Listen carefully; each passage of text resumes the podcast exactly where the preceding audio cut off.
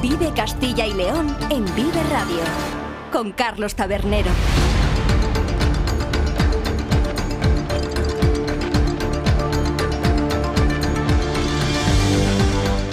Hola, ¿qué tal? Muy buenas tardes. Bienvenidos y bienvenidas a Vive Castilla y León, el programa con el que les acompañamos desde la 1 hasta las 3 de la tarde para informarles de todos los asuntos de interés que tienen lugar a lo largo y ancho de nuestra comunidad con sus protagonistas, las gentes de Castilla y León. Nos pueden escuchar a través de la FM en los distintos diales provinciales, también en nuestra página web www.viveradio.es, en las plataformas de streaming y podcast y en las redes sociales de Vive Radio. Todo ello con el sonido perfecto del que nos provee cada mañana nuestro técnico, Ángel de Jesús.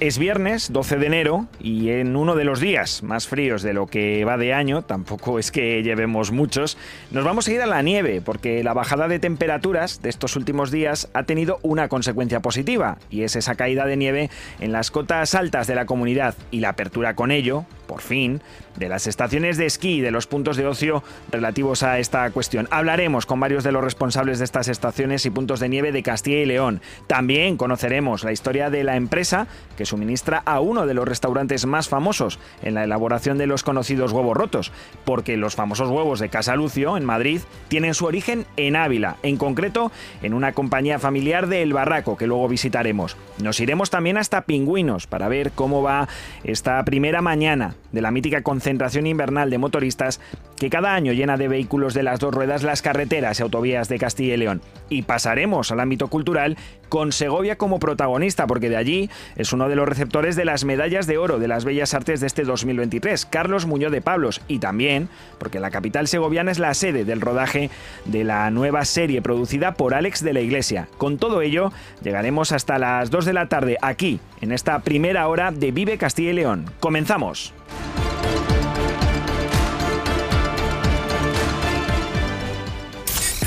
En Vive Radio escuchamos lo que pasa a nuestro alrededor y te lo contamos. Para informarte, para entretenerte, para emocionarte. Con las voces más locales y los protagonistas más cercanos. Vive tu ciudad, tu provincia. Vive su cultura, su música, su actualidad, su deporte, sus gentes. Vive lo tuyo. Vive tu radio. Vive Radio. Vive Castilla y León en Vive Radio. Con Carlos Tabernero.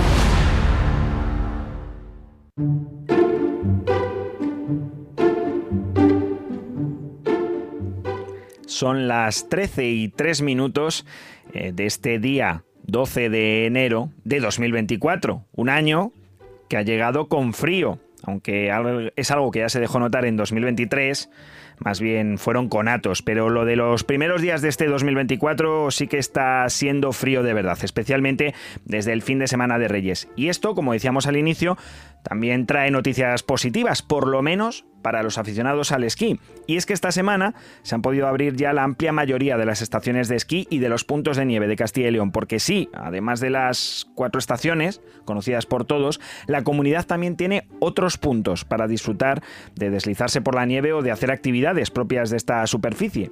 Por ejemplo, para ponerles un poco en el marco de lo que esto supone, existen rutas a caballo por paisajes nevados en el Valle de la Ciana, a pocos kilómetros de la estación de Leitariegos. También se puede hacer una raquetada por los bosques de hayas y pinares de la Sierra de la Demanda en la provincia de Burgos. Opción que también ofrece la Sierra de Gredos en Ávila, junto a actividades de observación de las estrellas en pleno paisaje nevado.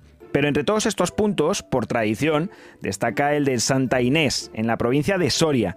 Y hasta allí nos marchamos para hablar con el diputado de Deportes de la Diputación Soriana, que es la encargada de gestionar este punto de nieve. Sergio Frías, ¿qué tal? Muy buenas tardes. Hola, muy buenas tardes. Bueno, ya se están recibiendo estos eh, primeros visitantes, ¿no? A este punto de nieve de Santa Inés. Sí, como tú bien has dicho, es un deporte que, que por, las épocas del año es muy llamativo y que este, es que, este año, por, por, la meteorología, se ha hecho de rogar y casi podríamos decir que se ha perdido un mes de disfrute. Pero con los primeros fríos y las primeras nieves, pues todos sus aficionados están comenzando a poder disfrutar de él. ¿Existen fechas como tal de apertura en estos puntos de nieve, como por ejemplo el de Santa Inés, o al ser lugares abiertos los aficionados pueden acceder en cualquier momento para realizar cualquier práctica deportiva allí? Eh, pues a ver, la variedad que ofrece Santa Inés eh, es, eh, es, llamativa, ¿no? Porque sí, dependemos de la nieve, pues lo que estamos hablando, o tú muy bien has comentado, las rutas de raqueta, el esquí de fondo, un poco de esquí alpino por la pista central, pero la estación de esquí Santa Inés, depende de las épocas pues del año, también nos puede ofrecer pues desde la micología, eh, o rutas de rutas de senderismo en otras épocas del año, pues porque están marcadas y comunican eh, pues una forma que, que, está muy de moda ahora el trail y estas cosas y comunica el Santa Inés con el Urbión. Entonces eh, no solo es nieve, nos da mucha más variedad pero en la época en la que estamos lo llamativo es, la nieve. ¿Y cómo se gestiona un lugar así, precisamente por esa variedad de la que comentaba? Por ejemplo, se me ocurre a nivel de seguridad ahora con la nieve, ¿cómo se lleva a cabo ese protocolo dentro de este punto de ocio de Santa Inés? Pues bueno, como tú bien dices, lo gestionamos desde la Diputación, eh, otra labor muy importante que se desarrolla desde la Diputación es que los accesos estén limpios, que es uno de los inconvenientes que, tienen casi todas las estaciones de esquí, que te cae la nieve de repente y sí, tienes nieve, pero no puedes acceder a ella. Entonces, desde vías y obras eh, se trabaja mucho para que los accesos eh, sean buenos y pues eso a partir de ahí pues el disfrute de los aficionados para quitarse el gusanillo pues una estación céntrica cercana no es muy grande pero pero para pues es, es agradable y entretenida para disfrutar del esquí. Es un lugar desde luego de tradición, de tradición invernal, pero como, eh, como, nos comentaba ahora el diputado, no solo, también hay actividades durante el verano, durante el otoño, por ejemplo, con esas eh, campañas micológicas. No sé si en el caso de la nieve, del esquí o de los deportes relacionados con esta superficie notan una afluencia cada año mayor, es decir, si hay cada vez más afición a las actividades de nieve. Sí, hombre, las actividades que, proponemos desde, desde la Diputación, que es una del esquí a nivel a nivel escolar es, siempre la más la más llamativa. Y pues eso el, y el hecho de que de que sea la más llamativa y centrarnos en lo que sí el nombre que, que punto nieve Santa Inés pues hace que pues que la Diputación en estos presupuestos eh, quiera invertir en ellos en mejorar pues para hacerla más atractiva en los presupuestos de este año eh, vamos a invertir un, millón doscientos mil pues para pues todo mejoras. Hoy, en día están funcionando con generadores de gasoil y queremos eh, eh, renovarlos a generadores fotovoltaicos. Tenemos unos remontes anticuados y queremos poner las cintas de remonte mucho más modernas. Entonces todas estas mejoras pues porque al final el tiempo todo tiene un tiempo de uso determinado, todas estas mejoras desde la Diputación las vemos pues para hacer nuestra nuestra estación o nuestro punto de nieve en Santa Inés mucho más llamativo, más atractivo y mucho más moderno. Pues ya lo escuchan que este punto de nieve, que es una de las eh, de los lugares tradicionales para acudir a disfrutar de esta superficie, va a ser mejorado por la Diputación de Soria en próximas fechas y de ello nos alegramos y también agradecemos que nos haya atendido en esta tarde de Vive Castilla y León al diputado de Deportes de la Diputación de Soria, Sergio Frías. Vale, pues nada, muchas gracias por hacernos llegar, por hacernos de conocer y intentemos que pues que esta nieve siga durando para, para seguir disfrutando de nuestros parajes, de nuestra naturaleza y como no de pues el esquí de fondo, el, las raquetas o un poco de esquí alpino de otros tipos de esquí, desde luego. Y de Soria, ahora nos vamos cerca, un poco más al sur, a la provincia de Segovia, donde se encuentra una de las estaciones de esquí con las que cuenta Castilla y León. Es La Pinilla, que está situada en plena Sierra de Aillón, en la localidad segoviana de Cerezo de Arriba, y abrió ayer sus puertas. Y para conocer cómo fue esta primera jornada, charlamos ya con el responsable de esta estación, con Raúl Gómez. ¿Qué tal? Muy buenas tardes. Hola, ¿qué tal? Muy buenas tardes. ¿Cómo fue esa primera jornada de apertura? Y bueno, también aprovecho cómo está yendo esta segunda. Bueno, pues eh, la verdad que bastante bien. Eh, eh, tenemos gran afluencia de gente hoy, ayer también, y ahora preparando ya el fin de semana, porque para el fin de semana sí que la verdad que, que tenemos ya muchísimas reservas y, y mucha gente preparada para venir. Las expectativas de visitantes para este fin de semana, entonces, ¿en cuánto están? Y no sé si tienen ya una expectativa mayor hecha para lo que queda de temporada. Bueno, pues al final está claro que nosotros hemos marcado objetivos de, venta de forfait para, para los fines de semana y nuestra nuestro objetivo está en 2.500, 3.000 forfait eh, sábado y 2.500, 3.000 eh, domingo. Estamos más o menos ya el año pasado casi llegamos a esa cifra, lo cual este año que tenemos mucha más eh, muchas más opciones aparte del esquí, pues creemos que podemos llegar. ¿Y con cuántas ahora mismo de las 23 pistas y 13 remontes con los que cuenta la estación de la Pinilla ha comenzado esta temporada de esquí? Bueno, hemos empezado un poquito tranquilo porque al final eh, el, tema el tema es que mm, hemos tenido tuvimos una nevada justo antes de ayer, entonces eh, nos ha cambiado un poco la perspectiva que teníamos para abrir pero bueno, eh, al final ahora mismo estamos abriendo las pistas principales, como puede ser el retorno, el bosque, el, testero y Gran Plató, y para el fin de semana nuestra intención es abrir prácticamente el 90% de la estación. Un buen número, desde luego. En kilómetros esquiables, ¿en cuánto se traduce lo que pueden disfrutar los aficionados al esquí ahí en La Pinilla, en Segovia? Bueno, pues creo que podemos llegar a 12 kilómetros esquiables una buena distancia, desde luego que sí. Eh, esta temporada eh, es verdad que se ha tenido que empezar más tarde por la falta de frío y de nieve durante el mes de diciembre. No sé si confían en un invierno frío para poder quizá ampliar la temporada a la primavera.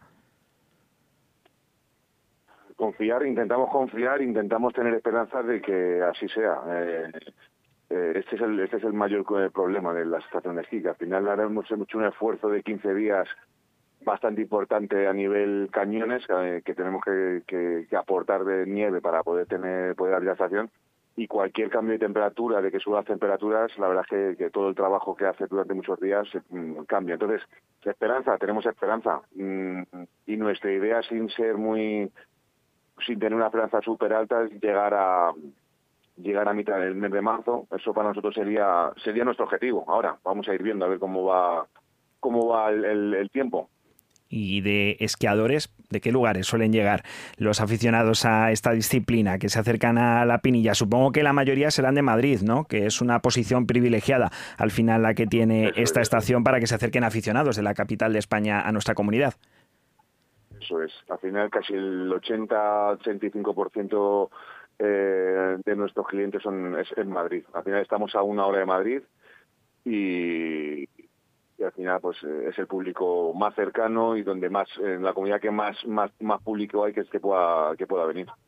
Bueno, pues esperamos que tanto de Madrid como de otros puntos de la comunidad autónoma de Castilla y León se puedan acercar durante esta, este, este invierno, durante estos meses de invierno a la estación de esquí de la Pinilla y también a ver si puede ser que el frío prolongue un poco esos días de esquí para que empezada la primavera también puedan seguir abiertas estas estaciones, como por ejemplo la de la Pinilla, a cuyo responsable, a Raúl Gómez, le agradecemos que nos haya atendido en esta tarde de Vive Castilla y León.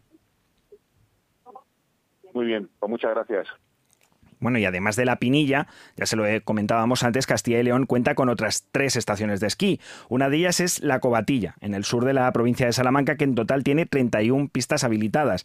Y las dos que se encuentran en la provincia de León, San Isidro y Leitariegos. Bueno, pues estas dos abrieron sus puertas este miércoles y pudimos precisamente ayer, hablar sobre ello con el responsable máximo de la gestión de las mismas, el diputado de turismo de la Diputación de León, Octavio González. Esto nos decía sobre los esquiadores recibidos por ambas estaciones durante la primera jornada de apertura al público. 360 esquiadores en, la zona de Leitoriagos y 223 en San Isidro. Ya han podido venir pues niños de colegios de Castilla y León, Galicia y Asturias. Y bueno, pues en, San Isidro oscila un espesor entre 20 y 40 centímetros, en Leitariegos entre los 20 y los 70. Y bueno, pues contentos por haber podido iniciar esta temporada, no solo por, por esta gente del esquí, que muchas eh, tenía muchas ganas de, este comienzo, sino también pues por todo lo que es el, el sector hostelero y de servicios que gira en torno al turismo de la nieve un turismo de nieve que, como decía Octavio González, tan importante es en estas zonas donde se ubican las estaciones para la población que vive en ellas. También nos hablaba el diputado de turismo de la institución provincial leonesa sobre las expectativas para la nueva temporada que ahora comienza. Le escuchamos. Pues las expectativas siempre son mejores si se puede iniciar la temporada el 1 de diciembre o por lo menos el puente de la Constitución y pillar las Navidades. Es es un poco tarde, bueno, se ha perdido aquí unas fechas bastante, bastante buenas, pero así todo, si, si las temperaturas eh, siguen como están, que tenemos, contamos con temperaturas bajo cero en las dos estaciones, pues permitirá siempre el mantenimiento de, la nieve en las pistas a, través de los cañones y podemos, podremos seguir hablando de, seguir disfrutando de este deporte. Es verdad que bueno, pues estamos un poco condicionados con la climatología, pues que no venga de, de agua, de humedad y de calor y se nos vaya la nieve. Si, si estas temperaturas se dan, pues por parte de la Diputación seguiremos fabricando nieve, seguiremos trabajando las pistas para que estén disponibles al esquí y esperemos que, desde aquí hasta el 7 de abril que tenemos fijado el fin de temporada, pues se pueda seguir disfrutando y como bien digo, pues que podamos tener las, las estaciones llenas de esquiadores y generar una actividad económica en estas zonas turísticas de montaña donde principalmente viven de este deporte invernal y tienen que aprovechar la temporada para poder subsistir de nuevo, hacía referencia a González al sector hostelero y turístico, al sector económico, en definitiva, de estas zonas. Y es que es verdad que, más que a los aficionados, este retraso del que hablábamos en el comienzo de la temporada por falta de nieve afecta a estas personas que viven durante casi la mitad del año de la visita de los aficionados al deporte de la nieve. Fans del esquí que, por su parte, y en el caso de las estaciones de León, proceden de muchos lugares diferentes, como nos cuenta el propio Octavio González. Asturias, Castilla y León, Galicia principalmente, y también hay mucha afluencia de gente de Portugal. Cada año vienen más esquiadores de, Portugal, entonces, bueno, es una amplia una amplia zona, además de, mucha gente de la Comunidad de Madrid. Hay mucha gente de Madrid que viene a esquiar a nuestras estaciones de León y, bueno, pues principalmente Castilla y León, Madrid, Asturias, Galicia y Portugal. Son los principales orígenes de donde viene la mayor parte de los esquiadores. Ya ven, de Asturias, de Cantabria, de Galicia, de Portugal, pero como no, de Madrid, madrileños por Castilla y León. Teníamos que hacer algo algún día de, de, este tema. Y bueno, después de visitar las principales estaciones de esquí de Castilla y León, es buen momento para conocer algunos métodos para protegernos de otra consecuencia del frío, que es el hielo. Ya lo saben, las previsiones meteorológicas son claras. Esperan heladas generalizadas para estos días en el conjunto de nuestra comunidad unas heladas que ya se han dejado notar en muchos puntos de Castilla y León durante estas semanas y ante este panorama pues nos pueden surgir diferentes preguntas. ¿Cómo circular con nuestro coche si hay nieve? ¿O cómo podemos evitar los balones por la calle? Cuestiones, interrogantes, para las que tiene respuesta Iván Álvarez. ¿Qué tal? Buenas tardes, compañero. ¿Qué tal, Carlos? Muy buenas tardes. Son tres las opciones principales que ofrece el mercado y entre las que podemos elegir si queremos circular con nuestro vehículo y nos encontramos con nieve en la carretera. A las cadenas tradicionales o las metálicas hay que sumar también las de tela, pero en los últimos años se ha puesto muy de moda utilizar no solamente neumáticos de invierno, sino también los de todo tiempo, los cuales tienen que estar homologados. Mantener la calma es el mejor de los consejos si nos encontramos nieve en la calzada. La manera de actuar dependerá del espesor que haya en la vía. Lo que no debe cambiar es cómo debemos conducir, siempre en una velocidad lo más larga posible, no debemos superar los 50 kilómetros por hora y hay que procurar no pegar muchos frenazos. También influye, Iván, la cantidad de nieve ¿no? que haya caído y sobre todo si ha cuajado o no. Es un factor clave a tener en cuenta y las diferencias pues son sin duda muy importantes, Carlos. Si ha cuajado tan solo un par de centímetros, podríamos colocar ya las cadenas de tela, pero a partir de los 4 centímetros se recomienda pasar a la cadena metálica en el eje motriz. Para evitar colocarlas, la última opción son los neumáticos de invierno o de todo tiempo, los cuales, como digo, deben estar homologados para poder conducir en, en condiciones de seguridad. Y la eterna pregunta, ¿es tan complicado como parece colocar las cadenas de nieve en los neumáticos? Es una buena pregunta y es una situación que suele producirnos cierto estrés. Al parecernos un proceso complejo, pero en realidad no es tan complicado. Primera premisa, las cadenas de nieve se colocan en las ruedas motrices de nuestro vehículo. Si el coche es de tracción delantera, las cadenas se colocan en las ruedas delanteras. Y si el coche es de propulsión trasera, las cadenas van en las ruedas traseras. Si tenemos alguna duda, lo más recomendable, hay que consultar el manual del vehículo. Sí, porque esto de la tracción trasera y delantera... Por eso, todos sabemos cómo funciona, pero muchos no sabemos en nuestro vehículo dónde está la tracción. Se consulta el, manual o se busca directamente en internet, que ahí nos lo explican. Las cadenas de tela son las más sencillas de instalar, podemos tardar unos 8 minutos de media en colocarlas y las cadenas clásicas nos llevarán más tiempo, hasta 20 minutos, si no dominamos la técnica. Y si no sabemos ponerlas, pues como te decía, lo más sencillo, Carlos, es recurrir a internet. Todos tenemos, bueno, todos llevamos el móvil encima, así que nos ponemos un vídeo tutorial y ahí nos nos lo explican perfectamente. Y lo más importante, las cadenas hay que quitarlas de forma inmediata cuando veamos que la nieve desaparece. Si las dejamos puestas sin nieve, vamos a romper las cadenas y además hay muchas opciones de que dañemos los neumáticos. Pues ya lo escuchan, buenos consejos estos, pero no solo los vehículos tienen cadenas, también los peatones, ¿verdad? Imagínate ir caminando por la calle y encontrarte a la gente que va con cadenas en los zapatos. Sería maravilloso. No hemos llegado todavía a este extremo, pero seguramente sea de las pocas cosas que todavía nos falten por ver, ¿eh? porque ojalá hubiera tenido yo algo parecido hace tres años cuando sufrí de lleno en mis carnes a Filomena en pleno centro de Madrid. Ya te digo que fue una locura. De momento no tenemos cadenas, pero existe un material muy parecido, los famosos crampones imprescindibles para alpinistas o montañeros y cada vez más presentes entre la gente común. Se venden en muchas tiendas y su finalidad es muy clara, evitar los resbalones cuando hay nieve o cuando hay hielo para caminar con seguridad por las aceras. Más opciones. Con un dispositivo de caucho con puntas de videa también podemos evitar las caídas. Este material es muy duro, lo que hace es clavarse en el hielo y no permite que nos resbalemos. Si llevamos zapatos de tacón, existe una especie de lija con dos aperturas que se adapta a la forma del zapato y nos facilita también colocar bien el pie. Y otra posibilidad, Carlos, es optar por zapatos cuya suela sea de goma antideslizante para evitar una mala caída. Pues desde luego buenos consejos para estos días de nieve y hielo aquí en Castilla y León, tanto para conductores como para peatones. Nosotros ahora seguimos con más temas. El sector primario en Castilla y León es el protagonista cada mañana en Vive Radio. Desde las 7 y 10 de la mañana, de lunes a viernes. De lunes a viernes. Jaime Sánchez Cuellar te ofrece toda la actualidad informativa. Relacionada con la agricultura y la ganadería. Y la ganadería. Para estar al día. Para estar al día. Vive el campo. De lunes a viernes, cada mañana. Vive el campo. Aquí. En Vive Radio. Vive Castilla y León en Vive Radio. Con Carlos Tabernero.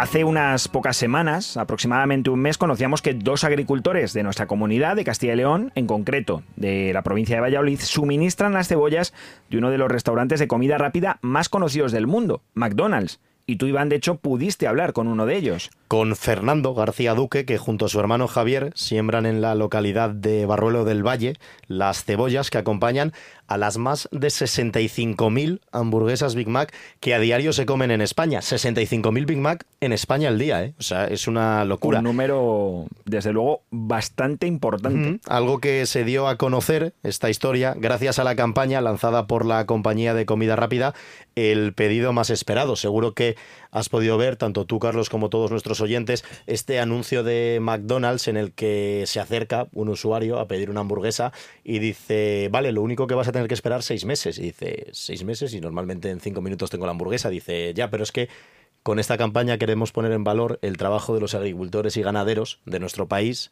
que durante tantos meses, en este caso seis, ocho durante un año, cultivan, sacan adelante todos esos productos para que luego nosotros en apenas cinco minutos podamos consumirlos. Desde luego es una campaña muy importante para dar a conocer precisamente lo que comentabas, Iván, todo el trabajo que lleva detrás, ¿no? Algo que nosotros vemos y consumimos, porque ya no solo cuánto tiempo tarden en servírtelo, es que lo consumes prácticamente muchas veces en cinco minutos, mm. pero eso lleva un trabajo detrás muy importante que llevan a cabo las personas que están en el campo. Y que muchas veces se ha puesto en duda o se ha cuestionado la calidad de estos eh, materiales, de estos productos, en el sentido de decir, bueno, pues una hamburguesa que te la hacen en 3, 4, 5 minutos, la calidad no es la misma que cuando la puedes comer en un restaurante o en tu casa. Pero con esta campaña también se pone en valor que no, que esos productos realmente vienen del campo, vienen de los animales españoles, la mayoría de ellos, y en concreto de Valladolid, estos dos hermanos, como hemos dicho, el caso de Fernando y de Javier García Duque de Barruelo del Valle, que proporcionan las cebollas que luego nos comemos en el Big Mac. Seguramente todos o la mayoría las hemos podido probar. Si te parece, tuvimos la oportunidad de hablar con uno de ellos, con Fernando García Duque, en la sintonía de Vive Radio, y esto nos comentaba personalmente sobre esa campaña de las cebollas que luego se destinan al Big Mac. Bueno, nosotros, además de agricultura, eh, tenemos una empresa de servicios que se llama Agricón y, entre otros servicios agrícolas, eh, prestamos el de recolección de cebolla. Entonces, eh, la empresa que sirve la cebolla a toda Europa de los Big Mac es una empresa que está en Badajoz, que se llama Vegenat, para la cual nosotros cultivamos esas cebollas. Y bueno, pues un poco por el emplazamiento en el que teníamos este año las cebollas y demás, nos propusieron participar en esta campaña. Han estado viniendo todos los meses a ver cómo iba el cultivo de la cebolla y esto del pedido más esperado. Efectivamente, nosotros cuando pedimos una hamburguesa, aunque te la preparen en dos tres minutos, pero cada uno de los ingredientes pues lleva un largo proceso de producción. Entonces nosotros hemos estado contando pues cómo es el proceso de producción de la cebolla desde que la siembras en febrero o marzo hasta que la recolectas en septiembre. Fíjense, de febrero, marzo a septiembre. Bueno, ¿Y qué tienen de especial estas cebollas en concreto? Claro, ya nos ha dado una pista Fernando García Duque, habla de esos meses, desde febrero, marzo hasta septiembre. Es decir, estamos hablando de un proceso de producción que dura unos seis meses, desde la siembra de la cebolla hasta que se recolecta y se proporciona después a McDonald's para que la podamos consumir todos nosotros. Enseguida te voy a hablar un poco también de cómo fue esa campaña, que es muy interesante, pero vamos a escuchar qué tienen de especiales estas cebollas de los hermanos García Duque por el tratamiento que lleva y, lo que se busca al final en, eh, en, la hamburguesa de esta cebolla, pues bueno, es una cebolla que después de cocinada siga teniendo bastante sabor y aroma. Y sobre todo como es una cebolla que se distribuye, el proceso de esta cebolla es que se deshidrata, em, se manda en bolsitas a McDonald's, eh, como es un deshidratado rápido no pierde cualidades y luego se vuelve a hidratar echándola en agua y luego ya se pasa por plancha o, o lo que sea necesario. Mm. Y entonces eh, busca una cebolla que tenga mucha materia seca y que tenga mucho sabor y mucho aroma. Y esta es la cebolla blanca que cultivamos nosotros. No te quiero poner en un compromiso, Carlos. Yo sí lo sé porque me lo contó Fernando y porque lo tengo aquí apuntado, pero no voy a dejar que lo veas. ¿Cuántos kilos, cuántas toneladas crees que de cebollas pueden producir para McDonald's al año? Pues es una buena pregunta. Es que con 65.000 hamburguesas al día no me puedo imaginar la cantidad de toneladas que puede haber ahí. 40. 40 toneladas de cebollas le proporcionan desde Barruelo del Valle directamente a McDonald's para eh, realizar estas hamburguesas del Big Mac, 40 toneladas cada año. Además nos comentaba Fernando que había sido una buena campaña, que pese a la sequía y todas estas inclemencias que habíamos comentado durante el año con los agricultores aquí en Castilla y León, finalmente consiguieron sacar una buena campaña adelante. Y claro, la pregunta era obligada. ¿Esto es una cuestión de ahora o tenéis previsto seguir trabajando con McDonald's en el futuro? Esto nos decía Fernando García Duque. Sí, bueno, nosotros a priori yo creo que sí. Eh, quiero decir que creo que sí. Es una. Mm, eh, entiendo que esta empresa siga contando con nosotros y nosotros estaremos encantados de seguir colaborando con ella para seguir produciendo este este tipo de cebollas. Son, eh, hoy en día en el regadío hay que buscar cultivos que tengan valor añadido y bueno, pues sin duda los, los cultivos hortícolas pues son uno de los candidatos a. Son más complicados, más caros de sacar adelante, pero bueno, tienen al final una rentabilidad si las cosas salen bien que no tienen unos cultivos como los cereales.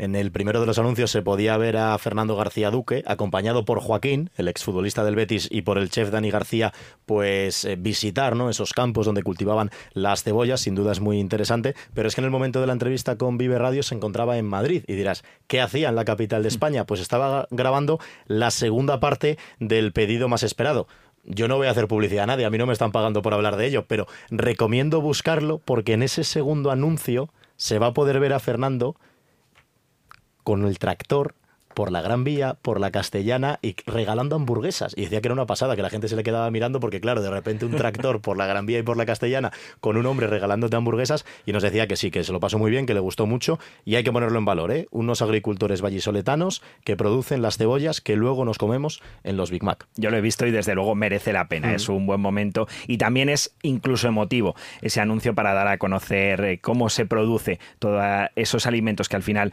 acabamos eh, comiendo. Muchísimas Muchísimas gracias por toda esta información, Iván. Un fuerte abrazo, Carlos. Te voy a seguir escuchando porque creo que tienes otra historia muy interesante y relacionada, además. Sí, porque si entonces hace un mes y ahora lo retomábamos, hablábamos de este suministro de cebollas que desde Castilla y León partía a todos los McDonald's de España, hoy nos vamos hasta Ávila, porque desde esta provincia, en concreto, desde la localidad de El Barraco, se suministran los huevos de uno de los restaurantes más conocidos precisamente por eso, por los huevos rotos, Casa Lucio en Madrid. ¿Les suena, verdad? Bueno, pues esos huevos se producen en Granjas Redondo, una compañía que dirigen tres hermanos y con los que hablamos ya, con uno de ellos, César Redondo. ¿Qué tal? Muy buenas tardes. Hola, buenas tardes, ¿qué tal? Bueno, ¿cómo se lleva eso de suministrar el principal producto, además de uno de los restaurantes más conocidos de España, precisamente por eso, por sus huevos? Pues mira, eh, llevamos es que llevamos tantísimo tiempo con ellos, llevamos 27 años sirviéndole los huevos y la verdad es que mm, me ha abierto muchas puertas, hay que decirlo, porque después de Casa Lucio nosotros estamos sirviendo a los mejores restaurantes de Madrid y los mejores hoteles de Madrid. ¿Y cuál es el...? Sí, le iba a preguntar que precisamente están suministrando a más sitios. Supongo que habrá sido una puerta de apertura, ¿no? Hacia otros lugares el poder llevar los huevos a Casa Lucio. Claro, en el momento que tú vas con esa tarjeta de visita, mm, de hecho, mm, eh, muchas veces me ha ocurrido que, no te daban cita para, para hablar con, con posibles eh, clientes y en cuanto decías que servías a Lucio, eh, rápido te, te daban te daban opción a, verlos. Así que eso ha sido la mejor tarjeta de visita, la verdad. Al final es un nombre que abre puertas. Le iba a preguntar precisamente por cuántos años eh, llevaban suministrando los huevos a esta casa de comidas de Madrid. Ya me lo ha dicho usted, 27. No es moco de pavo llevar casi tres décadas, por mucho tiempo, que es ya de siglos el que lleva a Casa Lucio en Madrid. Sí, sí, sí.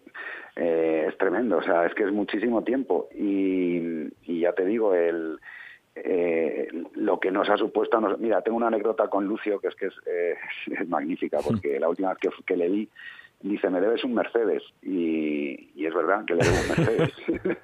porque eh, a partir de Lucio, nosotros estamos vendiendo 90 millones de huevos anual.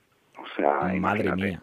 90 millones de huevos. Eso a nivel de producción, ¿qué supone? Claro, esta compañía de los hermanos Redondo, supongo que habrá crecido mucho desde entonces, ¿no? Mira, eh, el otro día es que tuve una reunión precisamente con, la Diputación de Ávila y les decía que, que habíamos crecido, habíamos, habíamos multiplicado la facturación por 20 desde el año desde el año 2000, vamos, desde el año 2000 habíamos multiplicado la facturación por 20 y, instalados en un lugar como es el mundo rural de Castilla y León, que tantas veces se dice que tiene que tener empresas. Una de ellas es desde luego esta Granja Redondo. Supongo, le iba a preguntar por la presión, pero supongo que lo que significa el suministrar los huevos a Casa Lucio está siendo un orgullo, ¿no? Para Granja Redondo. Sí, sí, sí, por supuesto, por supuesto. Eso siempre. Además vamos las familias muy juntas. Sí, eso siempre. La familia de Lucio con la familia de Redondo. Y eso es importante, ¿no? Supongo que también que sean dos empresas familiares que se unan para lograr esta visibilidad. Eso es, eso es súper importante. Y, lo que decías antes de, estar en el medio rural es que mm, yo todavía no entiendo cómo la gente mm, vive todavía en Madrid. O sea, todo el mundo se va a vivir a Madrid, pero es que ah, eh, nosotros estamos a menos de una hora de Madrid y en un entorno magnífico. O sea, imagínate, estamos en las faldas de Gredos. Eh, se tarda una hora y hay un mogollón de gente que teletrabaja. Lo que no entiendo es cómo no se viene la gente aquí, la verdad. Pues es verdad que es que es tal cual. La calidad de vida que se tiene en un lugar como el Barraco en muchas cuestiones es superior a la de las grandes ciudades. Aunque sí que decirle, César, que hay que ir a Madrid aunque solo sea para tomar los huevos de Granja Redondo en Casalucio, ¿no? Por supuesto, pero es que imagínate, nosotros estamos en un sitio que está a menos de una hora de Madrid, a menos de una hora de Toledo, a menos de media hora de Segovia, a un cuarto de hora de Ávila, a una hora y pico de Valladolid. Es que estamos en, un sitio privilegiado. O sea, y dice, bueno, pues me voy a Madrid a comer unos huevos de Lucio, o me voy a Madrid a la ópera, o me voy a Madrid al cine. Es fantástico estar aquí desde luego, y uno siempre puede volver a disfrutar de, la vida en el campo y siempre se puede instalar en lugares como el Barraco, donde además seguro que hay oportunidades laborales porque un lugar, una empresa como Granjas Redondo eh, siempre está creciendo gracias a este suministro de esos alimentos que tanto disfrutamos muchas veces y de los que no somos conscientes del trabajo que llevan, pero que desde luego desde aquí, desde la sintonía de Vive Radio Castilla y León, agradecemos a César Redondo como parte de ese mundo rural, de ese mundo agrícola que suministra estos alimentos y en este caso en una de las casas de comidas más reconocidas de España como es Casa Lucio. Muchas gracias por atendernos en esta tarde de Vive Castilla y León. Gracias a vosotros. Venga, que vaya bien. En Vive Radio escuchamos lo que pasa a nuestro alrededor y te lo contamos. Para informarte, para entretenerte, para emocionarte. Con las voces más locales y los protagonistas más cercanos. Vive su cultura, su música, su actualidad, su deporte, sus gentes. Vive lo tuyo. Vive tu radio. Vive Radio. En Vive Radio tienes una cita con Robin Cutsi de lunes a viernes. Desde las 6 a las 8 de la tarde. a las 8 de la tarde. Vive la música. Vive la música. Vive los éxitos. Vive los éxitos. Vive el recuerdo. Vive el recuerdo. Vive Radio con Robin Cutsi. Donde vive tu música. Vive Castilla y León en Vive Radio. Con Carlos Tabernero.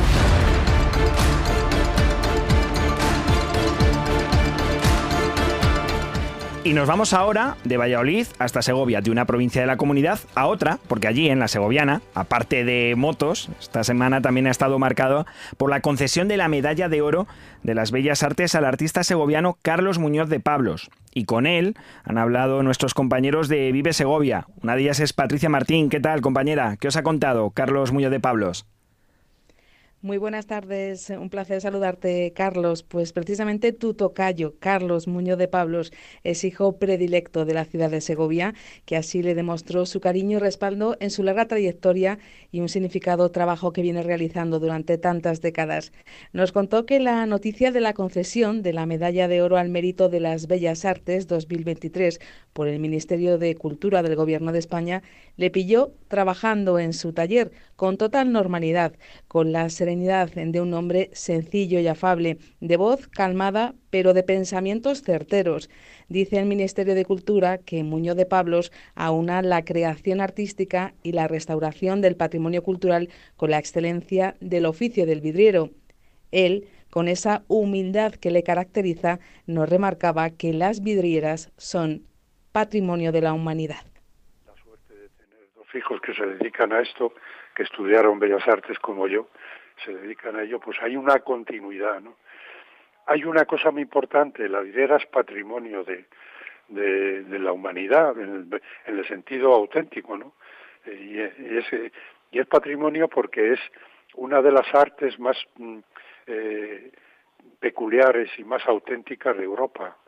La vidriera, como todos sabemos, nació con finales del románico y sobre todo con el gótico. Las catedrales góticas europeas no existían en el mundo. Y la luz que, que había en eso eran vidrieras. Y eso es una, una cuestión que, que se ha ido obviando, se ha ido desconociendo y se desconocía, ¿no? Y ahora tienes un valor que no tiene nada que ver con la pintura eh, en un soporte opaco, como es una tabla, como es un lienzo o como es una pared. ¿no? La vidriera es una cosa tan singular, tan específica, tan hermosa, que eh, hay que divulgarla y darla a conocer y exponerla y Muñoz de Pablos cuenta con el reconocimiento unánime en su oficio a nivel nacional e internacional es muy bueno en lo suyo y así se lo ha transmitido a sus hijos, Alfonso y Pablo, que siguen sus pasos y estudiaron, como han escuchado, Bellas Artes. Para esta familia segoviana que tantas veces trabaja a gran altura, es fundamental bajar el arte al suelo. Cada pieza que restauran la exponen para su contemplación. Eh, a nivel popular o a nivel de, público, no sabes el beneficio que tiene para todos, para valorar la vidriera y también para disfrutar, que la gente disfruta, disfrute de una cosa que no saben lo que hay detrás, ¿no? que es una cosa muy valiosa, pero que muchas veces se, se desconoce pues por la distancia en el espacio, ¿sabes?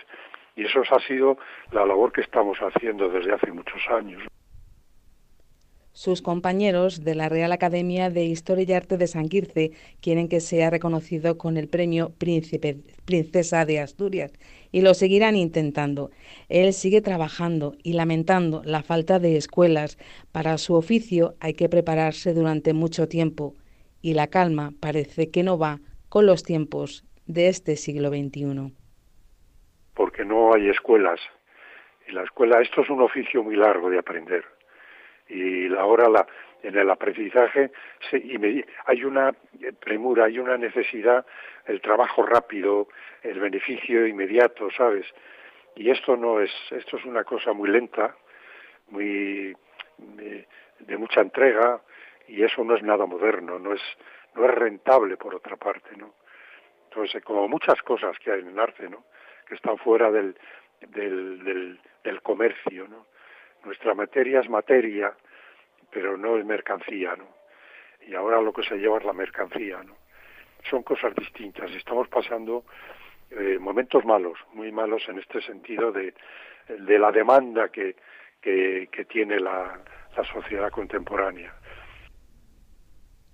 El segoviano Carlos Muñoz de Pablos es arte con mayúsculas, vitalista, maestro y ahora también, para regocijo de todos los segovianos, medalla de oro al mérito en las bellas artes. Desde luego, un orgullo para Segovia y también para el conjunto de Castilla y León que un artista como Carlos Muñoz de Pablos haya sido reconocido con esta medalla de oro de las Bellas Artes. Muchas gracias por habernos traído su voz y sus palabras a la sintonía de Vive Castilla y León. Compañera Patricia Martín, un fuerte abrazo.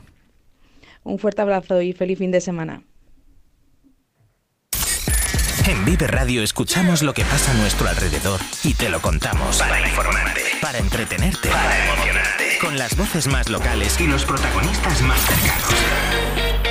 Vive tu ciudad, tu provincia, vive su cultura, su música, su actualidad, su deporte, sus gentes. Vive lo tuyo, vive tu radio. Vive Radio. Vive la actualidad de Castilla y León en Vive Radio.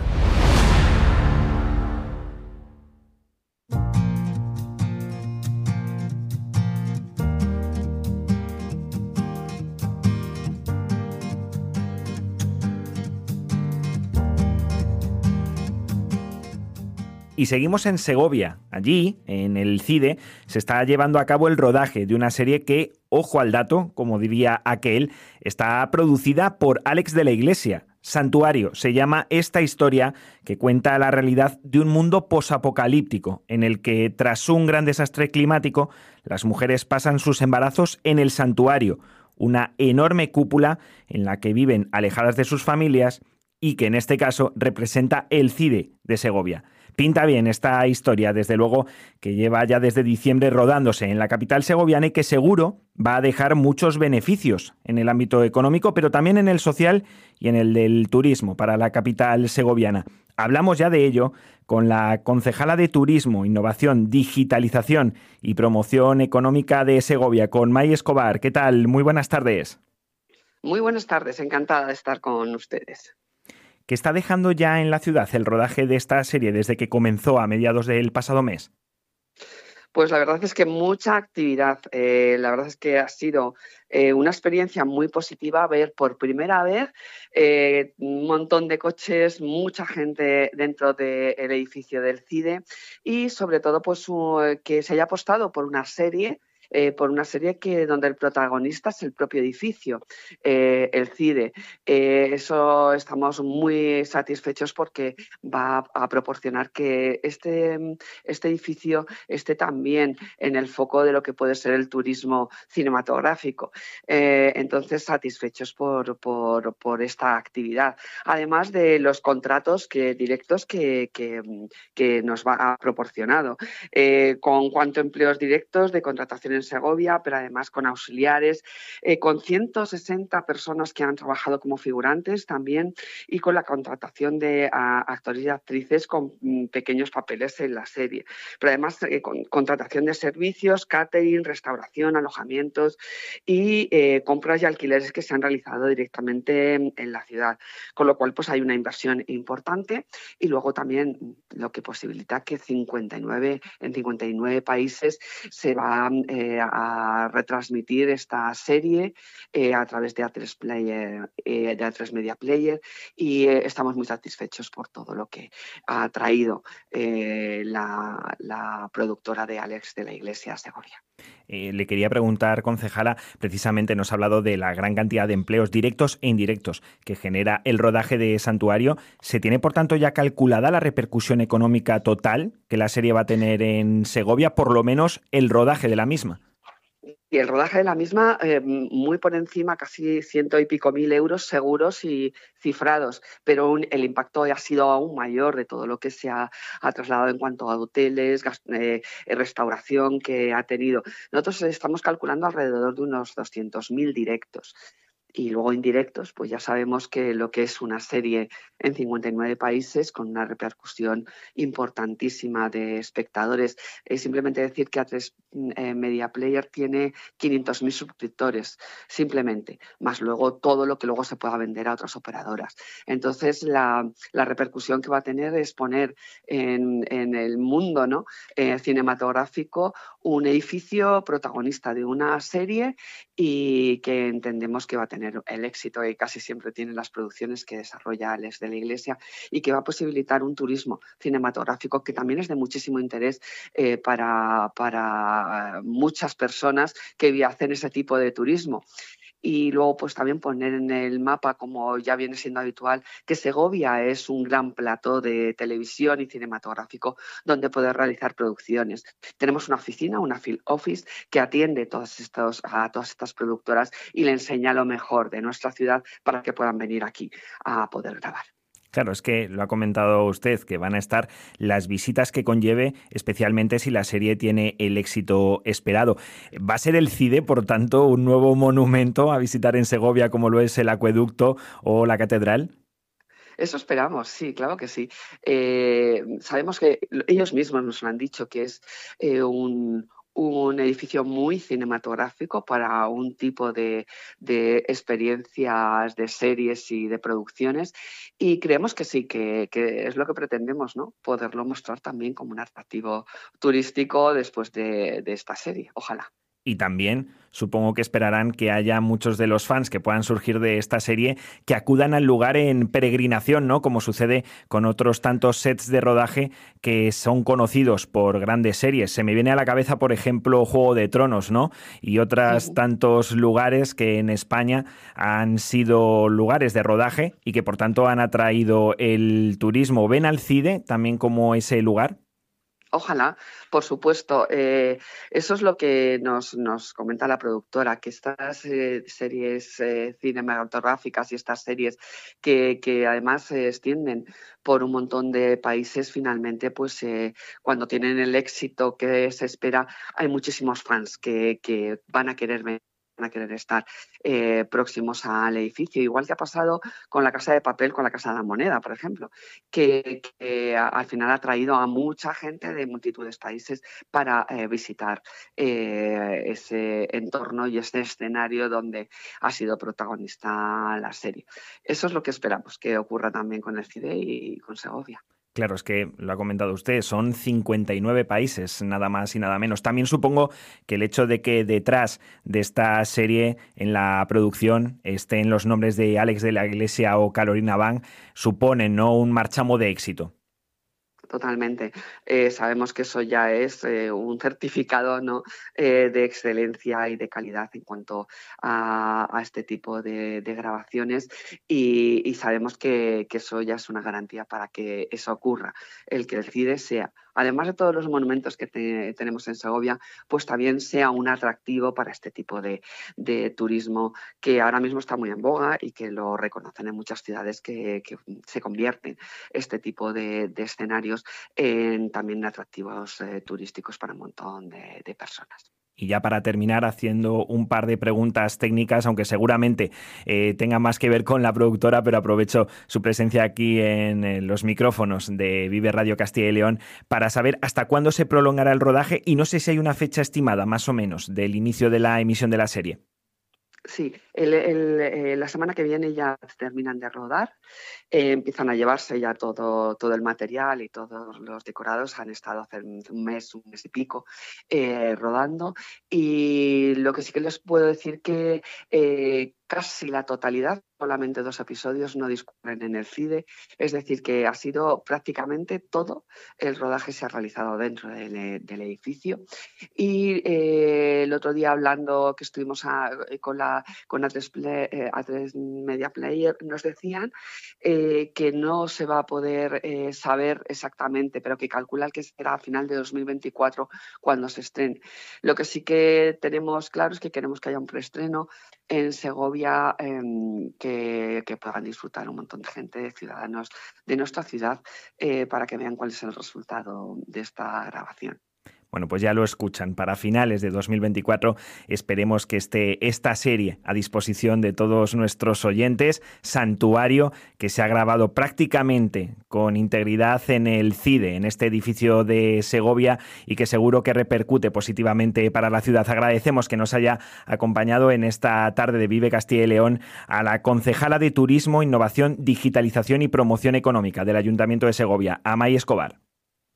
Encantada a vuestra disposición cuando sea necesario. Un saludo para todos. Vive Castilla y León en Vive Radio con Carlos Tabernero.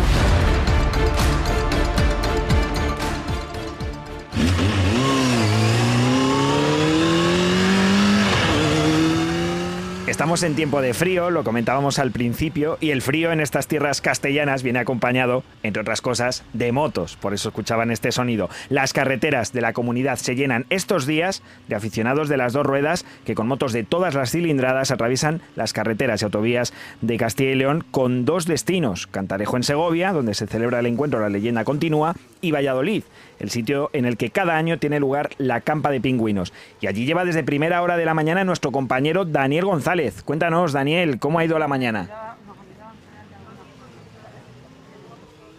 no le estamos escuchando. Ahora nuestro compañero Daniel sí que escuchamos ese ruido de fondo, pero él no nos escucha a nosotros. A ver si ahora. Sí, sí, te escucho ahora. Daniel, pues nada, cuéntanos cómo ha ido esta mañana allí en la campa de pingüinos.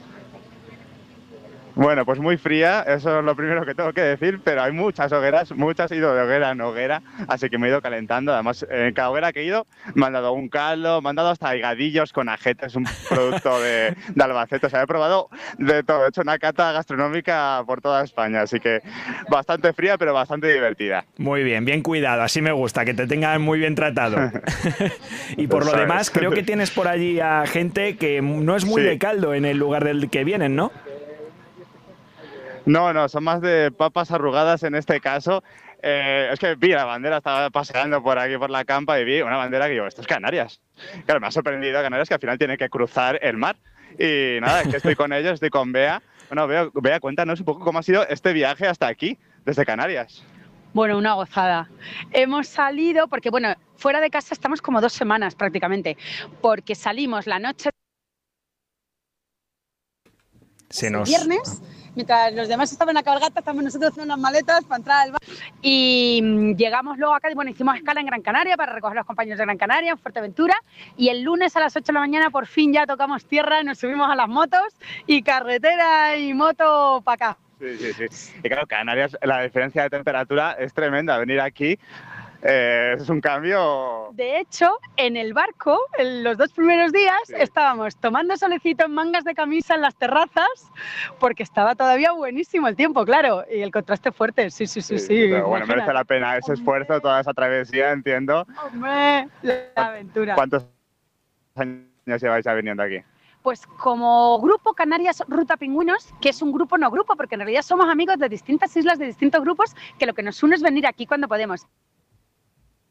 El grupo ha venido todos en 2020 y he podido repetir ahora, pero Jorge vino en el 2019. 2019, Jorge. Después vinimos nosotros en el 2020. El 21 no por la pandemia, 22, 23 y 24. el 23 me traje yo el me llevé el pingüino de oro.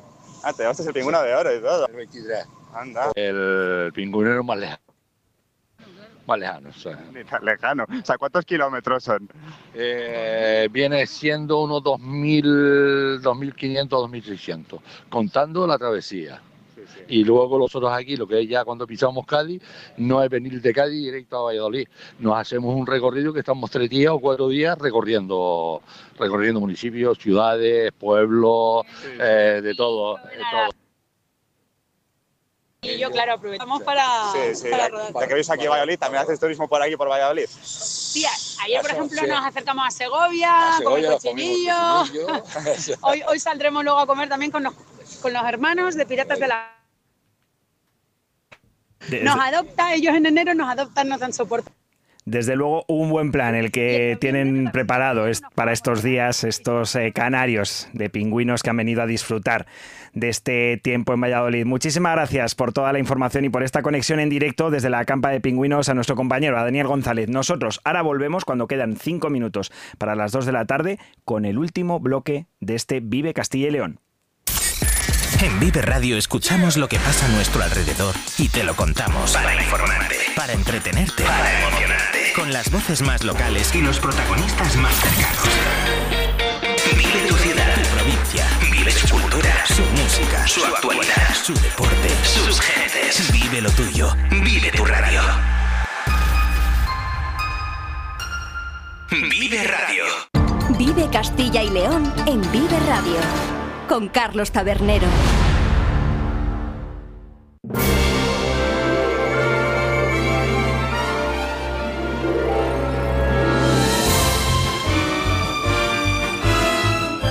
Cada vez que suena esta sintonía tienen que ver cómo se lo pasa a nuestra compañera Lidia Vega. ¿Qué tal? Muy buenas. Muy buenas, pues muy bien, la verdad. Aquí me voy de alfombra roja en alfombra roja a los estrenos de los cines de toda la comunidad. Yo creo que disfrutas más eh, la sección que luego las películas cuando las vas a ver. Eh, pu- puede ser, ni confirmo ni desmiento. bueno, vamos a comenzar con el repaso a la cartelera que ha llegado hoy a los cines. Ya se puede ver en los cines que hayan abierto, pero eh, lo hacemos con una película que vuelve 20 años después. A lo mejor ha marcado la adolescencia y ha sido muy importante en una fase de muchos, como es la película Chicas Malas. No sé si lo fue para ti, Carlos. Lo fue, lo fue. Lo fue. Vamos a escuchar el tráiler de esta nueva película Chicas Malas. ¡Ni de coña, no! Aparta, zorra. ¡Eh! Nada de palabrotas. ¿Qué pasa? ¡Ay, Dios, es la reina! Ah, Regina George. ¡No la mires a los ojos! Podría ser un pibón si cambiaras todo de ti. Es que he de reconocer que es de estos gustos culpables que nos da guilty pleasures que dicen ahora. Me sé hasta el nombre de la, de la protagonista, Katie Heron. Bueno, pues mira, eh, no se ha confirmado que ninguna del elenco eh, del 2004 aparezca en esta entrega, pero a lo mejor vas esta tarde a ver esa versión de Chicas Malas y dices, ¡Ey! Que estás Lindsay Lohan y ha salido. Sí que estuvieron en la premiere, ¿eh? Tengo Salvo Rachel. McAdams, salvo Rachel McAdams. Pues la mayoría estuvo en la, en la premier de esta nueva versión de Chicas Malas, que como decíamos vuelve 20 años después y muy fiel a la misma jungla y además al mismo tema y argumento idéntico al original que, que hemos podido, del que pudimos disfrutar hace 20 años y del que podremos disfrutar ahora. Otro de, las, eh, de los estrenos que llega es Valle de Sombras.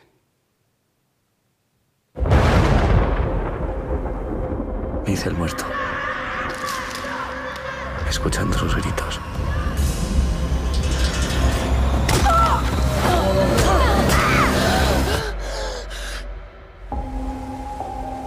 Ella quería surf, playa, pero la convencí de venir aquí.